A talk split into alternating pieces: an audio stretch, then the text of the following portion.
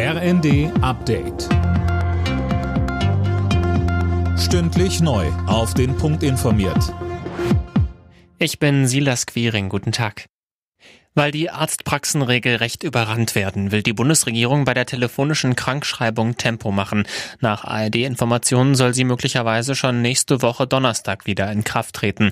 Sönke Röhling, das stößt bei den Ärzten doch sicher auf Zustimmung. Ja, wie ein Sprecher des Hausärzteverbandes mir eben sagte, würde man es begrüßen, wenn das jetzt schneller umgesetzt wird. Das gab es ja auch schon mal, ist also nichts, womit man keine Erfahrung hat. Und die Situation in den Praxen, die ist momentan wirklich angespannt. Gefühlt ist fast das halbe Land erkältet und dementsprechend überfüllt sind auch die Praxen. Die telefonische Krankschreibung löse zwar nicht alle Probleme, so der Sprecher, bringe aber zumindest schnell eine Entlastung.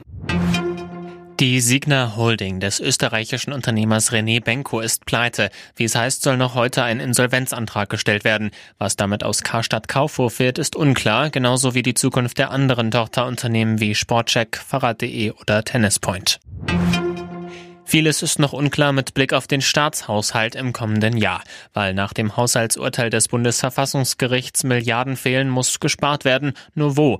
Darüber beraten am Abend die Spitzen der Bundesregierung und der Ampelparteien. CDU-Chef Merz hatte sich bereits von der Regierungserklärung des Kanzlers mehr Antworten erhofft. Er sagte bei NTV heute, Alles zu versprechen und nichts zu finanzieren, das ist keine Lösung. Also die Klausur des Kabinetts heute Abend, die muss Prioritäten setzen. Und dann gucken wir uns das genau an. Und mein Angebot, dann auch zu helfen, das steht und das ist selbstverständlich für eine bürgerliche Opposition. In der Fußball Champions League will Union Berlin heute den ersten Sieg dieser Saison holen. Die Berliner sind um 21 Uhr bei Sporting Braga zu Gast. Gleichzeitig empfangen die Bayern den FC Kopenhagen. Alle Nachrichten auf rnd.de